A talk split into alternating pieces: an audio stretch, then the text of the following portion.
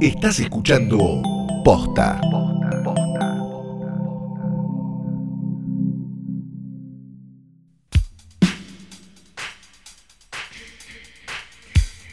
Buenos días, tardes, noches, como sea que haciendo play esto. No, no, no, ya dijimos que no, que la gente se preocupa, que la gente llama al SAME, la gente te termina mandando eh, eh, enfermeros, enfermeras, médicos, médicas, médicas, para ver cómo estás. Ya dijimos que no va más esta voz.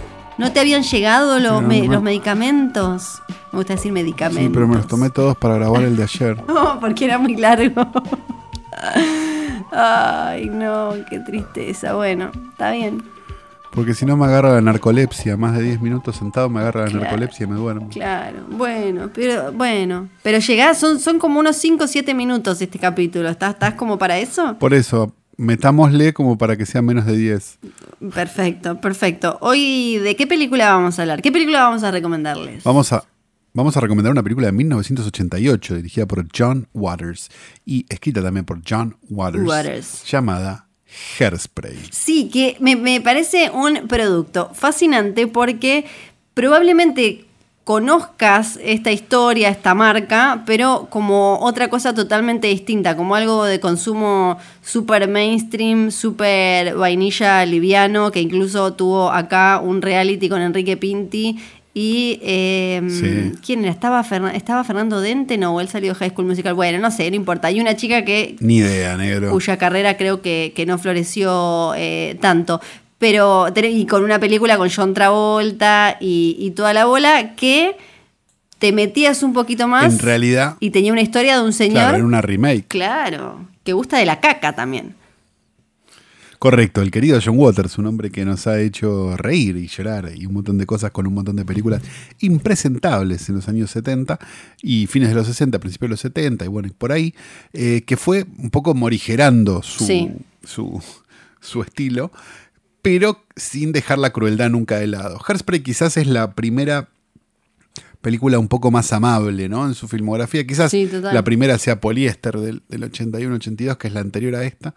Pero, pero de todas maneras, Hairspray es, es un poco una película casi familiar, me animaría a decir, donde este, hay una chica, quizás no, muy, este, ¿cómo se llama? E, hegemónica, que eh, quiere bailar en la televisión, en estos programas de los que había en los 60, donde la gente bailaba en la televisión, eh, y lo logra. Este, llega a la televisión y baila y se convierte un poco en una, una especie de role model para un montón de chicas, además de en esa época, hablamos de los 60, este, vivir un, romance este, interracial, ¿no?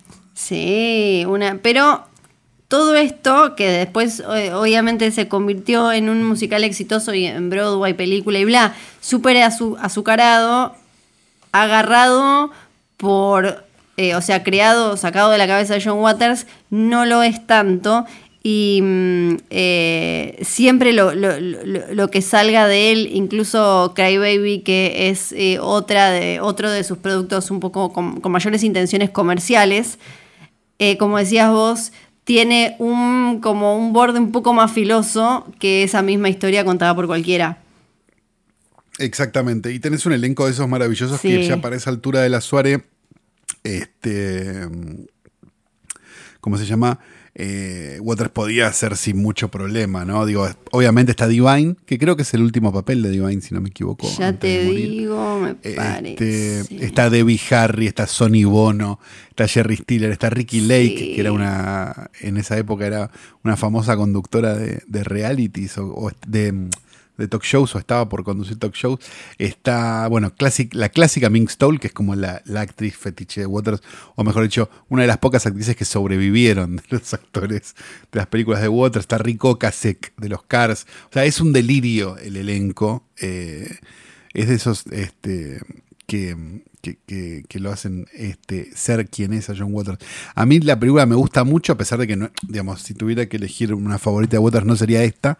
Eh, sí me gusta mucho este, esta película porque es muy fantástica. Me acuerdo que Waters cuando se, cuando se estrenó este, Cry Baby y demás, antes de incluso de los musicales y de todo, había leído que, que el tipo decía que le pasaba mucho, que tenía mucha queja de, de gente que alquilaba películas y eso porque decían, ah, Hairspray del director, del director John Waters, vamos a ver esta otra película del director de Hairspray, como esperando, viste, una película Sí.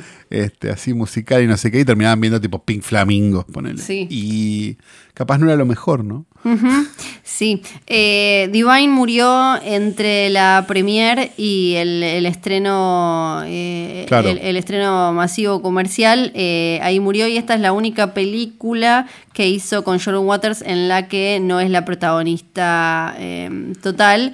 Y hay una. Claro, pues es la mamá de Ricky Lake. Ah, claro, hay, hay una mm, de descripción, creo que es de Rolling Stone, que me parece que es súper acertada. Dice, una película familiar que le puede gustar tanto a los Brady como a los Manson. Sí, sí.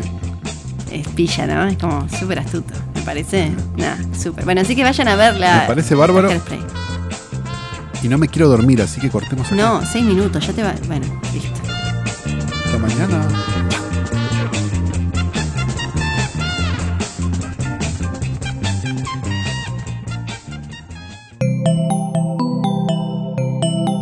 Estás escuchando Posta.